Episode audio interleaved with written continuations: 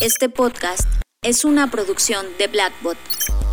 Bienvenidos a Conectando, Puntos con Luis Armando Jiménez Bravo, presentado por CESC Consultores. Conectando Puntos. Bienvenidos a Conectando Puntos, el podcast en el que hablamos de economía, finanzas, psicología, sociología, filosofía y básicamente cualquier área del conocimiento que nos permita entender este pequeño y loco mundo que llamamos sociedad. El día de hoy me acompaña nuestro socio Fernando Padilla y vamos a hacer un ejercicio diferente a todos los demás episodios. El día de hoy más que responder una pregunta, vamos a hacer un ejercicio de conversación, un ejercicio para fluir. ¿Cómo estás, Fer? Hola, ¿qué tal? Mi estimado, admirado y querido Luis. Me siento curioso, me siento curioso y, y deseando desarrollar más, nutrir más, desarrollar, nutrir y hacer crecer esta curiosidad que estoy experimentando, sintiendo sobre el tema que, del cual vamos a conversar, que en esta ocasión, como tú bien lo dices, más que pregunta, es tal cual el miedo y el amor. Estás escuchando Conectando, Puntos con Luis Armando Jiménez Bravo. Partimos entonces nuestra conversación y nuestro sentido de fluir en esta curiosidad, empezando por un pensamiento interesante que vamos a empezar a alimentar. Como en todo momento, nos importa mucho el tema del lenguaje, los referentes conceptuales. Y en esta ocasión únicamente vamos a plantear nuestra alcanzada comprensión o intento de comprensión de lo que es este punto de partida que es el miedo y el amor. ¿Cómo vemos el miedo, El miedo. Mira, yo he escuchado que hay gente que puede poner que el opuesto al amor es el odio. Eh, mi propuesta es que no es el odio. El odio, de hecho, en mi propuesta, es una consecuencia del verdadero opuesto del amor. El odio es consecuencia del miedo. Entonces, el opuesto del amor sería el miedo. El miedo eh, genera odio, sin embargo, el odio es algo irreal, algo inexistente. Porque el odio me genera una falsedad de pensamiento, un juicio que no coincide con la forma en que la persona realmente es. Y surge del miedo. Un miedo de puedo odiar a un cliente, a un proveedor, a un miembro de la familia, a mí mismo, a mí misma, a un hermano, una hermana, a, una persona con la cual llegué a ser pareja, a un animal. Sin embargo, el odio surge del miedo. El miedo a que me lastimen, el miedo a que me traicionen en el aspecto familiar, en el aspecto de negocio, en el aspecto de pareja. Mm. Y entonces genero esa barrera llamada odio. Mm. Y es cuando entonces la persona puede confundir que el opuesto del amor es el odio. Sin embargo, es la consecuencia. El odio surge del miedo. El odio pone barreras. Y el odio como fruto del miedo, el miedo es la raíz, es la semilla, es justo lo que impide que una persona pueda generar esa plenitud a través de el amor. Y en esta parte del el miedo, precisamente como comentas, me, me agrada esta parte, la veo muy claro de cómo pone barreras. Y uno de los temas desde mi propuesta y desde este aporte que traigo a la conversación es precisamente que el miedo es una, es una paradoja porque el miedo cree que protege de un peligro, de un riesgo, de algo nocivo o que va a atentar contra la supervivencia o para decirlo más simple contra la vida. Y previniendo o protegiendo en este ejercicio simulado, lo pongo entre comillas de proteger, termina por destruir lo que quería proteger. Y esa es una cuestión paradójica. A veces creemos que el miedo o este odio o esta violencia o la agresión nos va a permitir sobrevivir cuando en realidad el ejercicio continuo del miedo a lo único que nos orilla es a temer por destruir aquello que supuestamente queríamos proteger. Y tenemos entonces la antítesis, eh, como lo planteaste, como estos lados opuestos, uno es el miedo y el primero que mencionabas es el amor. El amor, a diferencia del miedo que violenta, ¿qué es el amor entonces? El amor, sin ser Eric Fromm, no, nos vamos a ir. sin la, sí, sí, sin, sin, la propuesta de Eric Fromm, que eh, a mí en lo particular la propuesta de Eric Fromm sí se me hace muy nutritiva, eh, junto con otros personajes de esta historia humana que compartimos. Eh, sin embargo, aquí nuevamente vamos a buscar compartir nuestras propuestas e incluso en esta, en esta compartir de propuestas generar esta conversación con la cual deseamos que vamos a salir nutridos mutuamente y deseamos también que quienes nos escuchan también les sea útil, les sea nutritivo. El amor, en lugar de crear barreras, crea puentes. El miedo genera odio, genera violencia, genera barreras, genera ese impedimento a salir al encuentro de las demás personas. El amor, por otro, por otro lado, en lugar de ser barrera, es puente, une, vuelve a, unir, el restaura, crea y crea incluso donde puede llegar alguna persona de su miedo ver destrucción. O sea, incluso desde el amor, el amor en ningún momento busca tal cual someter. El miedo busca someter porque tiene esa fachada de fortaleza, cuando realmente es una fachada falsa de fortaleza por temor a ser lastimado o ser lastimada, mientras que el amor lo que hace es restablecer el vínculo de maneras que pueden ser incomprensibles, desde una comprensión el racional tal vez, tradicional, eh, restaura vínculos, crea puentes, es creador el amor, abarca sin ahogar, abraza sin, sin sofocar, da calor sin quemar, quemar tal cual, eh, da fuerza sin tener que someter a alguien más. Una verdadera fortaleza sin, sin ser fachada. Entonces, el amor, por eso en esta propuesta, es la antítesis del miedo. Mm. El miedo detiene, el amor permite avanzar.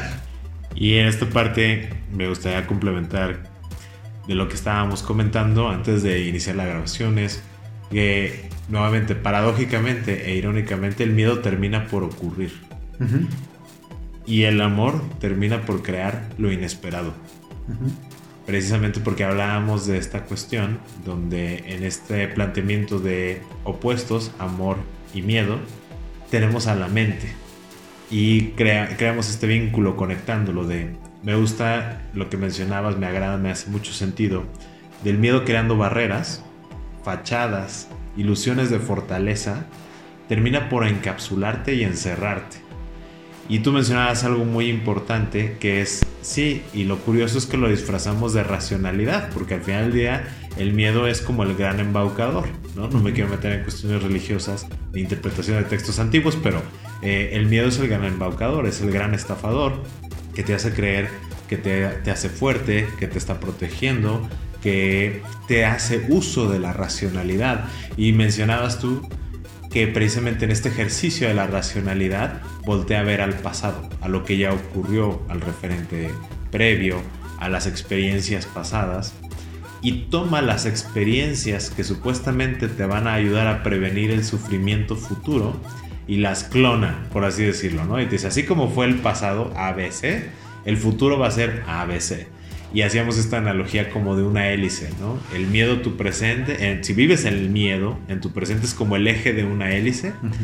La experiencia pasada es una hélice y como clona la hélice es el futuro. Entonces tienes dos hélices y empiezas a girar.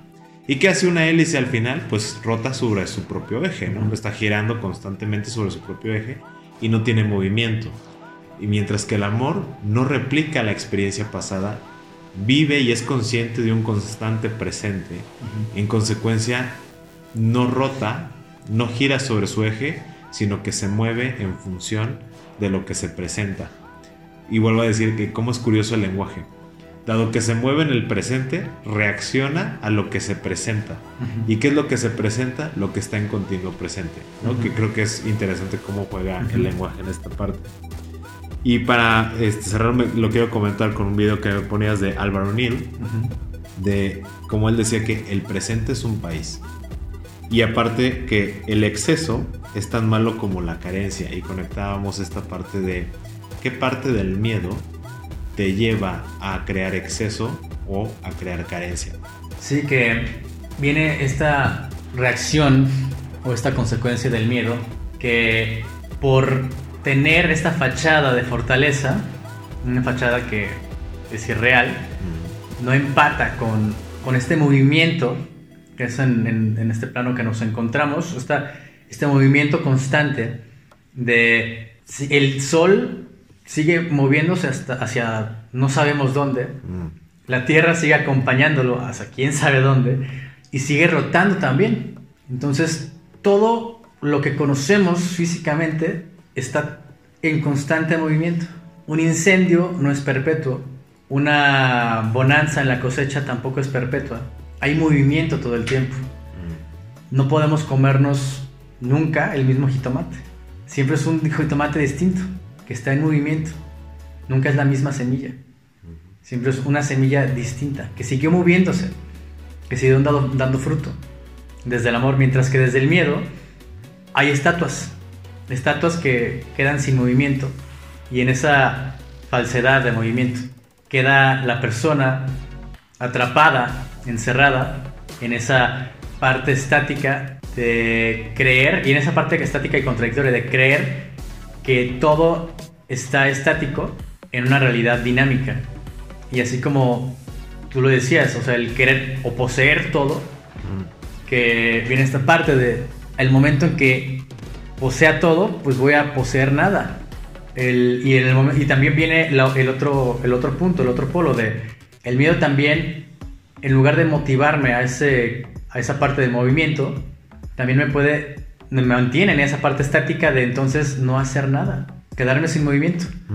O querer poseer y dominar todo por algún temor de quedarme solo, de, de, que, de, que, de que no sea suficiente, o tal cual, de creer que porque no soy suficiente entonces nada puedo hacer. Y me quedo estático. Y viene esa parte, los, esos polos desde el miedo son infértiles, no dan fruto. Porque es como, vamos a poner el ejemplo de la lectura de un libro. Si yo por querer captar toda la información voy subrayando cada palabra, cada frase, cada letra del libro, cuando lo quiera consultar me voy a dar cuenta que hubiera dado lo mismo que no subrayar nada, en absoluto. Claro. Porque por quererlo tener todo termino teniendo nada. Por quererlo abarcar todo desde el miedo, terminé subrayando todo que al mismo tiempo es nada. Porque no sé realmente dónde está lo de valor. Y, y el amor es, es lo opuesto.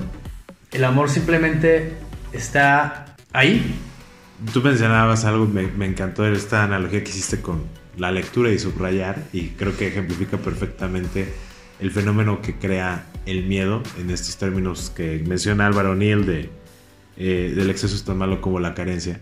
Y creo que has dado un, un, ejemplo muy claro. Como dices, cuando quiero tenerlo todo, termino por tener nada.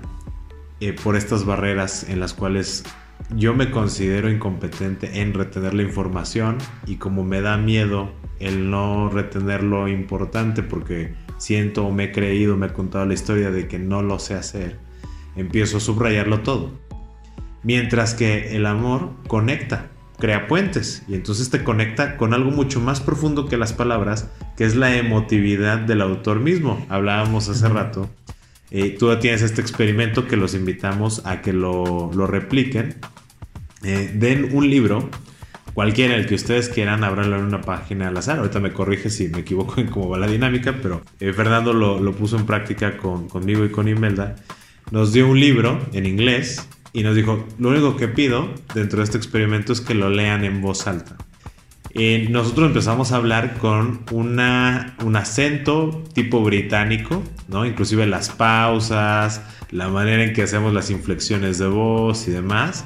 Y dice, qué interesante porque nunca supimos cuál era el autor. Ese era uno de los requisitos, no vas a saber ni cuál es el título ni quién es el autor. Y cuando empezamos a hacer estas inflexiones, dice, qué curioso, dice, porque todas las personas que lo han leído terminan dándole esta entonación eh, británica, ¿no? De este British accent. Y resulta que era Neil Gaiman, ¿no? Y, este súper eh, autor y guionista y demás, este, británico. Y ese es el espíritu de las palabras que te da el amor. El amor trasciende la forma de la palabra y te conecta con la emotividad, con el, el ánima, el espíritu eh, que inclusive en el derecho se dice el espíritu de la ley, lo que está más atrás, lo que le da sentido, intención y propósito a las palabras que constituyen la ley. ¿Qué es lo que realmente perseguías? ¿Qué es lo que realmente quieres decir? Y en ese momento, cuando liberas esa parte, ya no necesitas subrayar nada. Porque conectaste con lo más importante, porque te liberaste de ese miedo. Y nada más quiero cerrar esta parte de el exceso y la suficiencia que reflexionábamos y por qué lo suficiente viene del amor, porque libera. ¿Qué es lo que libera las formas innecesarias? ¿Qué es lo que libera los protocolos que no son requeridos? ¿Qué es lo que libera aquello que está de más, aquello que limita el movimiento, aquello que restringe el movimiento? Luego entonces siempre tienes suficiente. Nunca va a haber ni exceso ni carencia porque permites que fluya lo que no es requerido y que entre lo que sí es requerido. Mientras que el miedo crea lo excesivo y lo carente porque te encierra, te encapsula, te aprisiona, pensando que las cosas van a cambiar. Lo desagradable del miedo es que, ¿qué crees? Aunque pienses que las cosas no cambian, tú lo mencionaste, siguen cambiando, siguen mutando. Y si tú no mutas con las circunstancias, si no te mueves con las circunstancias, ¿qué terminas por hacer? Pues te o te oxidas o te enfermas porque el agua, no ahí está este dicho, ¿no? El agua que no corre se pudre. Eh, pues lo mismo le pasa a la persona, lo mismo le pasa a los negocios, lo mismo le pasa a las relaciones, a los individuos.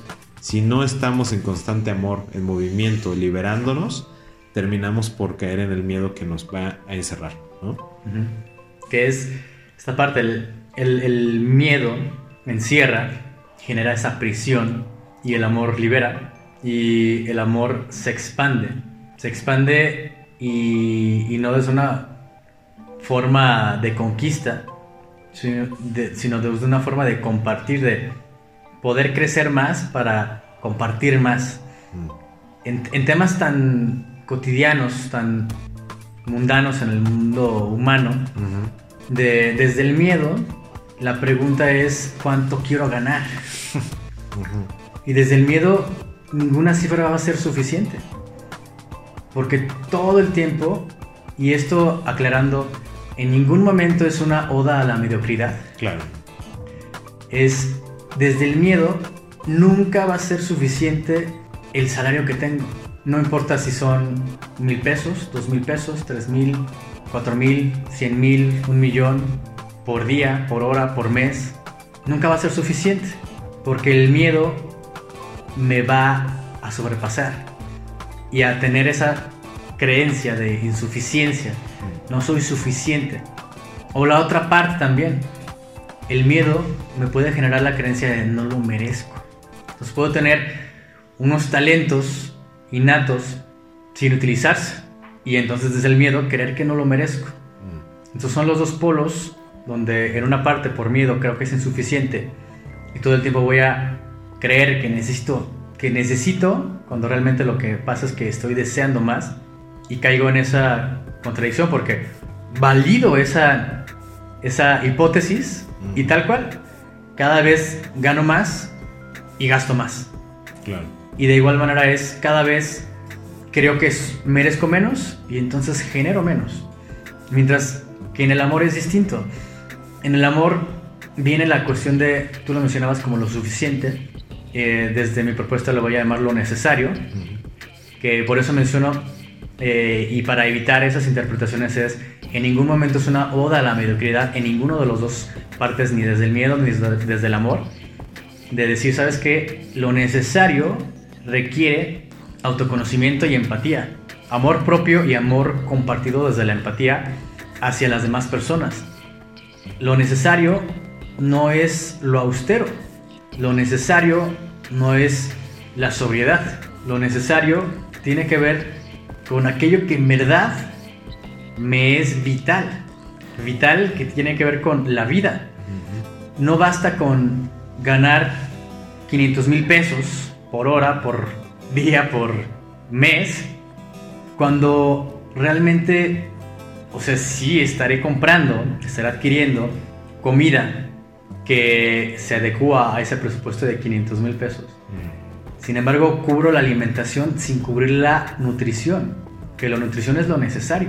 La alimentación es, puede haber personas que coman un gansito diario y cubren su alimentación, más no su nutrición.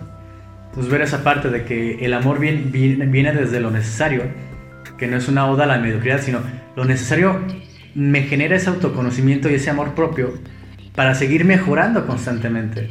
Ver que todo el tiempo estoy en movimiento y que tal cual no es la misma nutrición la que requiero cuando tengo 5 años que cuando tengo 10, cuando tengo 20, que cuando tengo 30.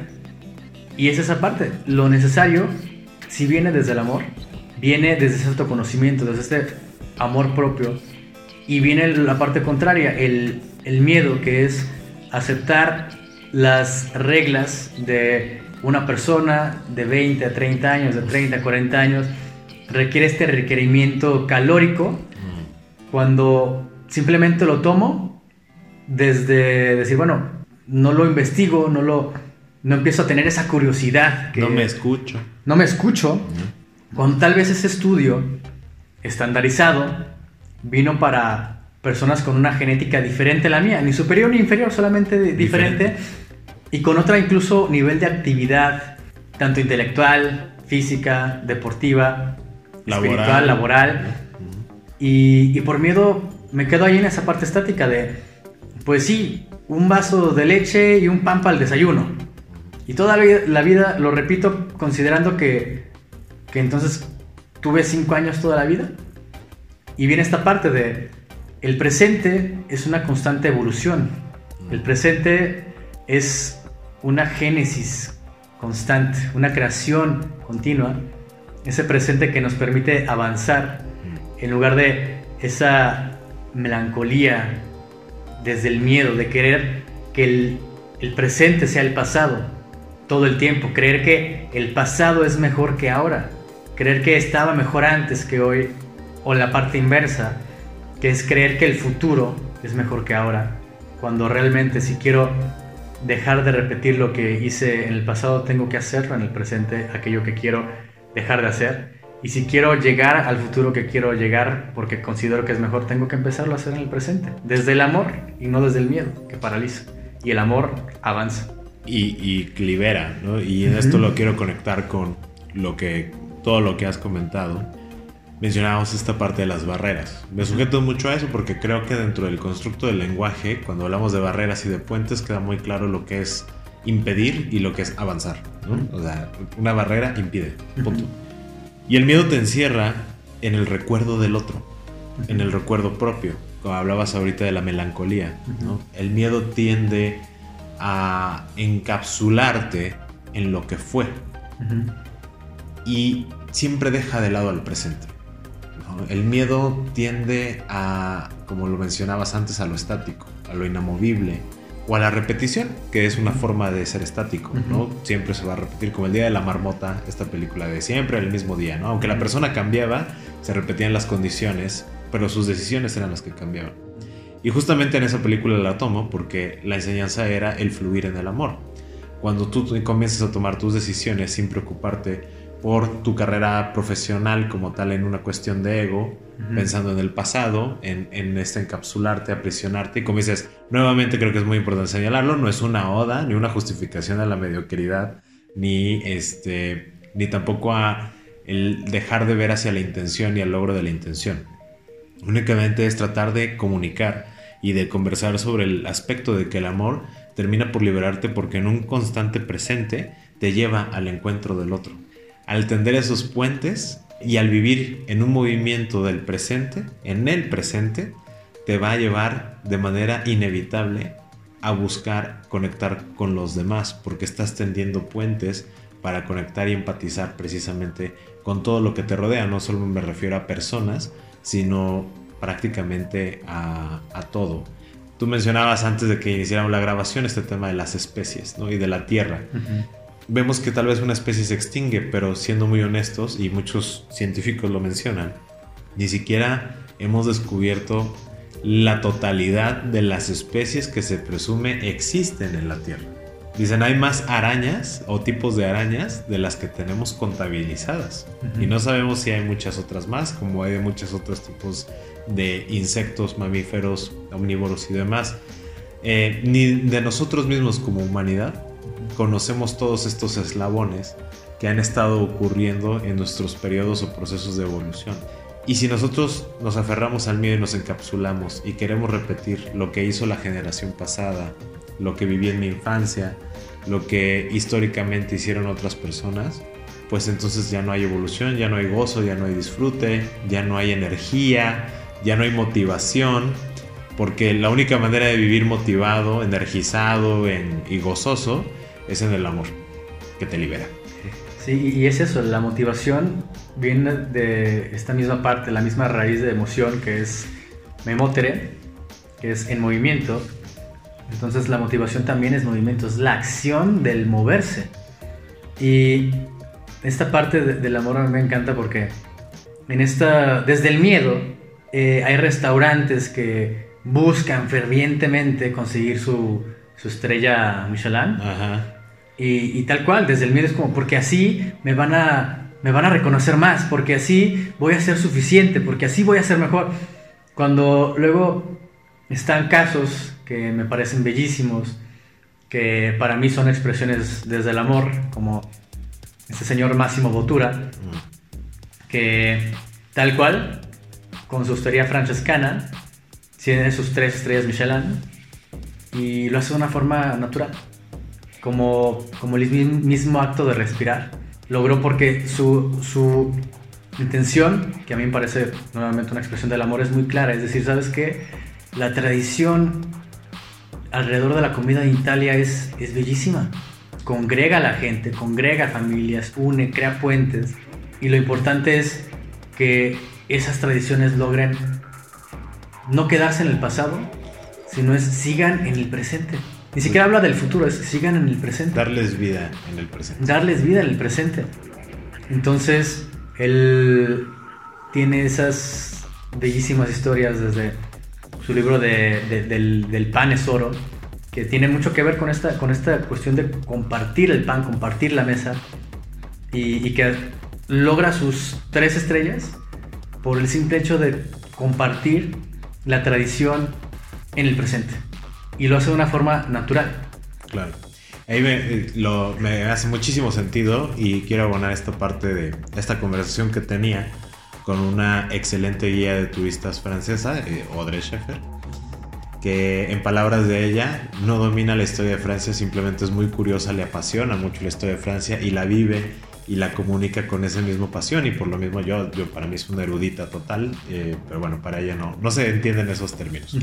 El punto es que eh, hablábamos de los conceptos como guía de turista de si tú vas sin saber, sin curiosear, sin estar en el presente, en el amor hacia un edificio, un castillo, lo que sea, pues para ti son piedras y es, y es la piedra inerte. Pero cuando tú te conectas con la historia, con los puentes que tendieron la construcción y el, el orden en esas piedras, se vuelven estas piedras vivientes. Y entonces las piedras te hablan. Las piedras te empiezan a comunicar cómo vivía la gente, cómo, cómo comía la gente, eh, cuál era su ritmo natural, cuáles eran sus problemas y cuáles eran sus soluciones también, cuál era su definición de la conexión, de la empatía, de la comensalidad. Y lo estoy conectando con esta parte de Máximo Botura, que como dices, eh, cómo surgió esta tradición en esas piedras que viven, te la narran el por qué nos sentamos a una mesa a compartir la comida, a disfrutar de la comensalidad y conectar con nuestras manos del producto del amor de otras personas que lo pusieron en la mesa para que nos nutriéramos, no solo nos alimentáramos, sino que nutriéramos nuestros cuerpos, nuestros corazones e inclusive nuestras mentes y nuestros espíritus en la convivencia con esas personas en la comensalidad. Y esa es la parte más maravillosa de con esto y, me gustaría que con esto lo, lo empezáramos a, a, pausar. A diferencia de otros episodios, no voy a decir que vamos a cerrar el episodio, vamos a ponerle pausa a la conversación que me encantaría pudiéramos continuar y darle play en ese constante presente con todas las personas que nos escuchan y que valoramos su tiempo y la calidad de todo lo que nos comentan y que sigamos en esta conversación sobre este punto de arranque que fue el miedo y el amor. Antes de que le pongamos pausa, ¿hay algo más que eh, quisieras conectar, Fer? Pues desde esta propuesta del miedo y el amor, una cuestión que quiero invitar a la gente es a el poder cada decisión poder influirle, inyectarle esa perspectiva desde el amor y, algo cambia. Y, creo que más allá de que simplemente me escuchen, te escuchen, nos escuchen, es que para saber, para conocer el sabor del mango, no basta con que te lo cuente, tienes que probarlo. Entonces, lo mismo. La invitación es más hacia el amor en lugar del miedo. En cualquier cuestión que, que ocurra, donde incluso surge el miedo, evitar confundir eh, la imagen de fuerza. La imagen de fuerza con el miedo y tal cual cambiarlo al amor, porque en el amor da la curiosidad. Es muy diferente el hablar desde el amor, porque quita prejuicios, a desde el miedo, que viene ya sesgado con prejuicios.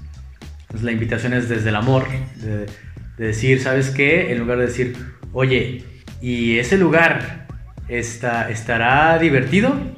Ese es el miedo, en lugar de decir, oye, y desde el amor, de preguntar, oye, ¿y cuál sería, qué será lo más divertido que me puede ocurrir al ir a ese lugar? Y cambia, en verdad cambia la vista, aunque el hecho sea el mismo de ir a visitar un lugar. Entonces la propuesta es que cuando surge el miedo, busquen, y ese es el reto, probar desde el amor. Y con eso los invitamos a continuar esta conversación eh, ver cómo pueden continuar contigo esta conversación. Esta conversación la pueden continuar conmigo de dos maneras. Una es cuando se publique el podcast, este episodio sobre el miedo y el amor, dejen sus comentarios y ahí tanto Luis como yo vamos a seguir nutriendo la conversación. Y la otra es ah, de una forma más directa a través de mi perfil personal de Facebook, que es Fernando J. Padilla Lugo. Excelente. En CESC Consultores pueden ir a nuestra fanpage en Facebook en arroba CESC Consultores. Esto es arroba SESC Consultores o en nuestra página web www.cesc.com.mx. Esto es www.sesc.com.mx. Yo soy Luis Armando Jiménez Bravo y Fernando Padilla y los invitamos a que sigamos conectando y continuemos esta conversación. Escuchaste Conectando, puntos, con Luis Armando Jiménez Bravo, presentado por CESC Consultores. Conectando, puntos. Contenidos y conducción, Luis Armando Jiménez Bravo. Producción, John Black y Fernanda Rocha. Grabado en los estudios Blackbot.